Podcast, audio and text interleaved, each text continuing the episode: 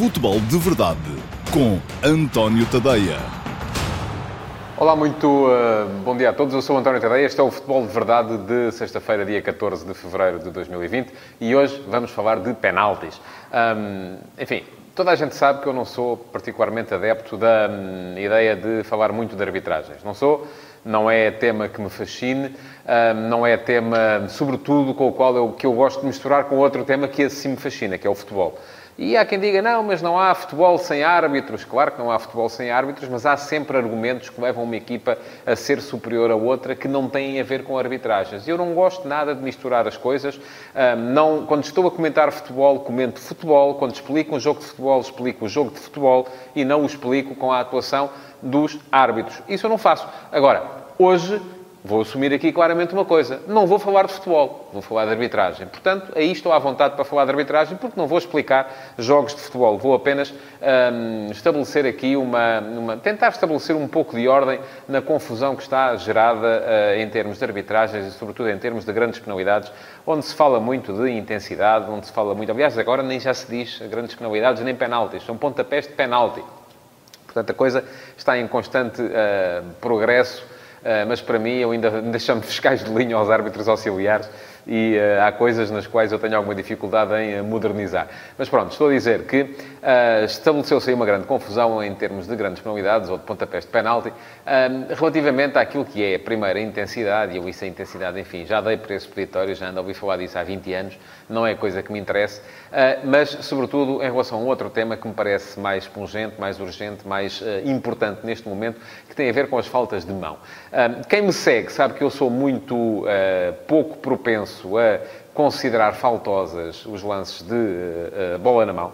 Um, acho que se marcam demasiadas faltas de mão uh, por, por todo o mundo, não é só em Portugal, é por todo o mundo. Não olho para isto como sendo um complô, como sendo uma, uma tentativa dos poderes do mal virem tomar conta do futebol porque estão a manobrar, estão aqui a fazer tudo para uh, não haver seriedade. Não, nada disso. Uh, acho, eu vejo árbitros que são seres humanos que estão em campo e que muitas vezes se defendem relativamente àquilo que são as suas atuações uh, nos jogos. Mas pronto, já lá vou e já vou explicar a razão que me levou a pegar neste tema hoje. Uh, antes disso, tenho que vos recordar, porque já me estão aqui a fazer sinal e eu uh, comecei a falar e não o disse, que uh, podem fazer perguntas. Podem deixar perguntas nas caixas de comentários. Quem estiver a ver este Futebol de Verdade em direto, seja no Instagram, seja no Facebook, seja no YouTube, pode ir lá deixar as perguntinhas e no final eu e a minha equipa vamos selecionar as melhores perguntas e vou responder-lhes em direto também, mas no meu site, no antoniotadeia.com. Portanto, já sabem como é que funciona. Quem estiver a ver em direto agora, caixa de comentários, uh, teclar, perguntas. Não tem que ser sobre o tema dos penaltis de que eu estou a falar hoje, embora eu preveja que esse tema seja, se calhar, muito mais dado a perguntas do que outros quaisquer. Um, tem que ser sobre futebol e, no final, 5, 7 minutos depois de acabar este futebol de verdade, provavelmente por volta das 13 horas, eu vou estar no antoniotadeia.com para, para mais uma sessão de Q&A, perguntas e respostas. É logo à direita da homepage, da página de entrada no site. Um, e tem lá o link para assistir ao Q&A de hoje. Bom, vamos lá então. O que é que se passou uh, ontem, muito especificamente? O jogo Milan-Juventus, jogo da uh, Taça de Itália, a primeira mão das meias finais da Taça de Itália, foi, uh, estava o Milan a ganhar por 1 a 0 e foi, acabou por ficar empatada um golo com um golo de Cristiano Ronaldo, já no período de compensação, marcado uh, na conversão de uma grande penalidade, ou de um pontapé de penalti. Como é que foi o lance? Uh, há um cruzamento largo para a área do Milan. Uh, Ronaldo tenta um pontapé uh, acrobático e consegue fazê-lo. E a bola vai bater no braço de um jogador do Milan, Calabria, que tinha os braços, não estavam sequer à altura dos ombros. Estavam abertos, de facto, porque ele tinha saltado para disputar a bola. não estavam sequer à altura dos ombros. E, por um menor muito importante, para mim, pelo menos, acho que sou um tipo com um bocadinho de bom senso, estava de costas.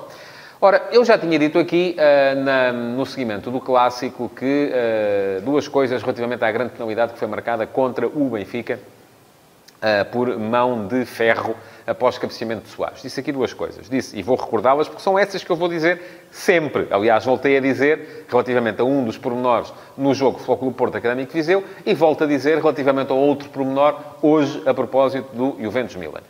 O que é que eu disse na altura? Que não valorizava o toque de Soares nas costas de Ferro. Não me parece que tenha intensidade suficiente, nem que seja faltoso, para afastar Ferro do lance. Esse podia ser até, inclusive, uma saída airosa de uh, Artur Soares Dias para esse lance da grande penalidade, porque era uh, uma solução que, enfim, ele uh, estaria defendido. Se ele quisesse apenas jogar à defesa, era isso naturalmente que marcava. há um toque nas costas, falta contra o Flóculo do Porto. O que acontece a seguir já não era sequer digno de apreciação.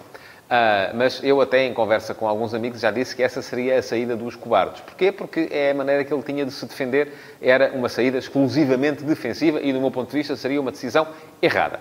O que é que aconteceu a seguir? A bola bate nos braços de ferro, que os tem abertos, um, estão num ângulo que eu creio que não chegará aos 90 graus, estará nos 80, 85 graus, enfim, não usei o transferidor para medir, uh, mas Ferro está de costas. E aquilo que me parece é que não se pode marcar, a mim, acho que era isso que era justo, uma grande penalidade a um tipo que está de costas porque ele não vê para onde é que vai a bola. Ok, está a ganhar volumetria por causa de uma. Hum, uma posição do corpo que é anormal, certo? Também não vamos ter agora, naturalmente, os jogadores, ah, quando estão de costas para o jogador que remata, até por uma questão de proteção, e de repente abrem os braços para poderem ganhar volumetria. Ah, não era o caso. Ferro estava a saltar. E eu desafio qualquer um de vós a tentar saltar para discutir um lance de futebol aéreo sem usar os braços para ganhar impulsão é impossível, ou pelo menos saltam uns bons 20 ou 30 centímetros a menos. Portanto, ninguém joga futebol assim. E este é um dos problemas, é que eu acho que uh, muitos dos que fazem as leis nunca jogaram futebol na vida. E eu ainda ontem aqui disse uh, que uh, nunca fui federado de futebol, e repito, mas joguei muito futebol, sei muito bem como é que se faz. estive dentro de campos, disputei bolas, portanto, sei como é que as coisas acontecem. Ora bem, já tinha dito que mantive a minha coerência relativamente ao primeiro promenor do lance quando vim dizer depois, portanto, aqui não há cores, não há clubismos, não há emblemas, esqueçam lá isso, não há cartilhas, não há avanças, não há favores a ninguém. Há aquilo que eu penso e quem faz o favor de me seguir está aqui para ouvir aquilo que eu penso sobre as coisas. E eu já mantive a minha coerência quando uh, houve a grande penalidade assinalada a favor do Floco do Porto contra o Académico de Viseu. O toque nas costas de Zé Luís parece-me ser tão faltoso como o toque nas costas uh, de Soares em ferro no lance do Clássico. É claro que os adeptos do Porto já acham que não, acham que é diferente, e os do Benfica também acham que é diferente. Uh, com a diferença de que uns acham... Enfim, nem vamos por aí. E agora vou manter a minha coerência também relativamente àquilo que foi a grande penalidade de ontem, assinalada por mão de Calabria, que estava de costas, tinha os braços nem sequer a 80 graus estavam, estariam para aí a 60, 55, 60 graus. E o pontapé acrobático de Cristiano Ronaldo acabou por tabular nas mãos de, eh, ou no braço direito de Calabria, que estava de costas para o lance. Do meu ponto de vista, não era penalti. No ponto de vista de uh, Sandro Pioli, treinador do uh, Milan, uh, que o disse também no final do jogo, o penalti não era. Do ponto de vista de Maurizio Sarri, treinador da Juventus, que beneficiou dessa grande penalidade, penalti claríssimo, como é evidente. Ora bem, ninguém se entende.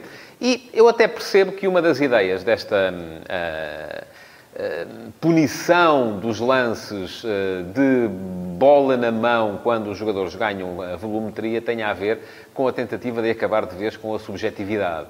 Porque tudo aquilo que vem, quer nas normativas do International Board, quer nas instruções que a FIFA passou aos árbitros, acaba por manter sempre ali um certo grau de subjetividade. E a questão é que, como muito bem me chamou ainda hoje a atenção o uh, Duarte Gomes, antigo árbitro internacional, que neste momento é comentador da SIC Notícias e do Jornal da Bola, um, conversei com ele há bocado sobre o tema e aquilo que, que ele me chamou a atenção foi para uma diferença entre aquilo que são as leis ditadas pelo International Board, que mandam, mandam punir um, a mão sempre que os braços estão acima de 90 graus, que o ângulo do braço está acima de 90 graus, portanto, braço acima do ombro, é aí que quero chegar. Eh, e aquilo que são as instruções passadas pela FIFA aos árbitros, que já mandam punir eh, sempre que o braço está acima de 45 graus. Ora, 45 graus será, eu não sei se a câmara apanha, se não, será uma coisa mais ou menos como isto. Não apanha, estamos aqui a dizer. Mas pronto, eh, toda a gente que teve matemática no, e, e no, no liceu consegue perceber o que é que são 90 graus. 90 graus é isto, 45 é isto. Pronto. Um, Portanto, o que é que se passa? Há aqui, para já, uma pequena uh, uh, diferença, uma pequena uh, diferença entre aquilo que a FIFA está a dizer aos árbitros e aquilo que o International Board colocou na lei. E isso é logo o primeiro ponto de vista, o primeiro ponto de polémica para que possa vir a criar-se confusão à volta daquilo que são as atuações dos árbitros. Portanto, para responder à... Eu coloquei três perguntas no título desta emissão do Futebol de Verdade. O que é, o que se pratica e o que devia ser. Para responder à primeira pergunta, o que é, já vimos. Uh, ninguém sabe muito bem, porque, por exemplo, o toque nas costas uh, do, uh, do Ferro no Porto Benfica não foi falta, mas o toque nas costas do Zé Luís do Porto Académico Viseu já foi. Portanto, aqui um, o que é, é, enfim, já vi marcar, não se marcarem faltas também a jogadores que abrem os braços por questão de costas e agora já vi marcarem-se também esse, esse, mesmo tipo de faltas. O que é, está uma grande confusão. Um, relativamente à segunda pergunta, o que se pratica, enfim Estamos também uh, aqui um bocadinho no meio da confusão, uh, porque aparentemente vêm umas instruções e, e, e vêm outras completamente diferentes. Pequena inconfidência. Há um uh, árbitro um, do, de primeira categoria do, do, do futebol português neste momento, com quem me encontro com alguma. por, por razões absolutamente casuais. não, não, é, não posso sequer dizer que o senhor seja meu amigo, meu conhecido, enfim, mas cruzamos-nos algumas vezes na, na cidade de, de, de Lisboa e por acaso perguntei-lhe, porque gosto de aprender e gosto de perguntar a quem sabe, e acho que é um dos bons árbitros, não vou dizer o nome para não o comprometer, o que é que ele achava sobre o lance do, uh, da grande penalidade do Clássico e hoje também sobre o lance da grande penalidade do uh, Milan Juventus. E aquilo que ele me diz é que ele próprio ficou um bocado confuso também, porque, uh, enfim, uh, e é normal que fique, tal como já expliquei por aquilo que disse o Duarte Gomes, que as normas que vêm do International Board são umas, as que vêm da FIFA são outras. E, portanto, eu vou dizer, enfim, presunção e água benta, cada um toma a que quer, vou dizer aquilo que eu acho que devia ser, aquilo que eu acho que faz sentido para que o futebol não caia um bocadinho naquele... Eh, e eu eh, ainda hoje, por acaso, também estava a conversar uh, com uma amiga acerca daquilo que era, por exemplo, a bola no patim, no hockey em patins eh, nos anos 80, cada vez que a bola batia no patim era penalti, se fosse estivesse dentro da área. E isso uh, gerou uma confusão em que o que é que se passou a seguir? Sempre que uma equipa estava a atacar, e na altura o hockey em patins jogava-se de maneira muito diferente daquela que se joga hoje, que os mais novos não sabem, os jogadores ficavam, havia a tática do quadrado, ficavam enquadrados à frente da baliza, todos ali dentro da área, e o adversário ia circulando a bola até encontrar maneira de entrar lá dentro. Mas isso também não interessa nada, porque não é futebol, mas, uh, de qualquer maneira, uh, aquilo que se passou, passou a acontecer foi que muitas vezes as equipas que atacavam faziam deliberadamente pontaria ao patim para conseguirem ganhar grande penalidade. E é aquilo que vamos passar a ter também no futebol muito em breve. É, uh, se é que não temos já agora, sempre que uma equipa entra na área, começa a ver onde é que está aí um braço para o poder acertar e assim uh, passa a ser grande penalidade. E os jogos vão passar a ser decididos dessa maneira e isto, peço-vos peço desculpa, mas também não é futebol. Portanto, um, consigo ver isto, seja qual for a equipa que esteja a jogar. É bom que percebam isso também, eu daqui a bocadinho já vou ver as perguntas, já sei que, uh, com certeza, mais de metade dos comentários que lá vão estar vão ser uns a acusar-me de ser do Benfica, outros a acusar-me de ser do Porto, mas, enfim, uh, para isso também já dei, para esse peditório, Uh, não é coisa que me interessa muito. Uh, não estou aqui a falar de clubes, estou a falar de leis e estou a falar da questão em termos abstratos. E é essa que me interessa. O que é que eu acho que devia ser? Já o disse algumas vezes, vou voltar a repeti-lo aqui. Aquilo que eu acho que faz todo o sentido é que a falta de mão só deve ser punida se houver uma mudança da posição do braço depois da última alteração de trajetória da bola. Ora, isso não aconteceu, uh, além dos jogadores estarem de costas, porque naturalmente costas, não conseguem ver por onde é que a bola vai passar. Isso não aconteceu nem com Ferro, nem ontem com Calabria. Portanto, para mim, não era penalti nenhum nem o outro. Porquê? Porque uma coisa é, isto também, atenção, também vem proteger os jogadores de uma outra situação, que são as tais mudanças de trajetória súbitas, os tais ressaltos, com a bola a bater no braço, mas não havendo uma mudança de posição do braço do jogador que está a defender, depois da última mudança de trajetória da bola, se for um ressalto a meio metro, é depois de, da bola percorrer esse meio metro, se for um cruzamento sem qualquer interferência a 20 metros, é desde o momento em que sai esse cruzamento a 20 metros. Aí sim, se um cruzamento sai a 20 metros e o jogador vai com o braço de encontrar a bola, admite que seja penalti. Se há um ressalto, um remate, seja o que for, a meio metro, e o jogador não mexe o braço depois uh, dessa última mudança de trajetória da bola, enfim, não me parece de maneira nenhuma que possa ser marcada grande penalidade. Fico à espera das vossas perguntas, já vou ver daqui a bocado, calculo que algumas sejam sobre este tema, para esclarecer alguma dúvida que tenha sobrado. Antes de acabar o futebol de verdade de hoje, ainda queria fazer um pequeno esclarecimento relativamente à, àquilo que foi o último passo de hoje de manhã. Muita gente também não, não, não se deu sequer ao trabalho de ler o que estava lá escrito. Eu falei, usei dois eh, termos para catalogar aquilo que é o sistema de atribuição dos níveis de treinadores em Portugal e um pouco por toda a Europa também e usei dois, dois termos para os catalogar. As pessoas não, eh, não, não foram ler, não perceberam, não sabem do que é que eu estava a falar, começaram a fazer comparações entre treinadores e médicos. Eu próprio fiz no texto essa comparação entre treinadores e médicos, entre treinadores e engenheiros civis, enfim, são coisas que não são a mesma coisa, eh, por muito que queiramos. Eh, a apreensão do conhecimento não é igual. Uma pessoa, para ser cirurgião, tem que estudar uh, anos e anos e anos na faculdade, uma pessoa para ser treinador tem que estar 40 horas, uh, uh, tem que fazer cursos de 40 horas ou de 80 horas, nem sei quantas são, dentro de uma sala onde não aprende mais do que aprendeu durante o, o, período em que foi jogador internacional ou jogador de primeira divisão. Portanto, não me venham com conversas, não tem nada a ver uma coisa com a outra. estamos apenas aqui a fazer comparações só para tentar destruir argumentos, mas foi tudo gente que nem sequer foi ler. Ora bem, eu usei dois termos, conforme eu disse, falei em farsa e falei em injustiça. E eles estavam claramente uh, uh, correlacionados com dois tipos de situações. Farsa, para mim, vou dizer-vos o que é. É uh, o profissional seguramente honrado, que é Micael Sequeira, treinador adjunto do Sporting Clube Braga, mas, em termos legais, treinador principal, porque o Rubén Amorim não tem o nível 4, o nível UEFA Pro.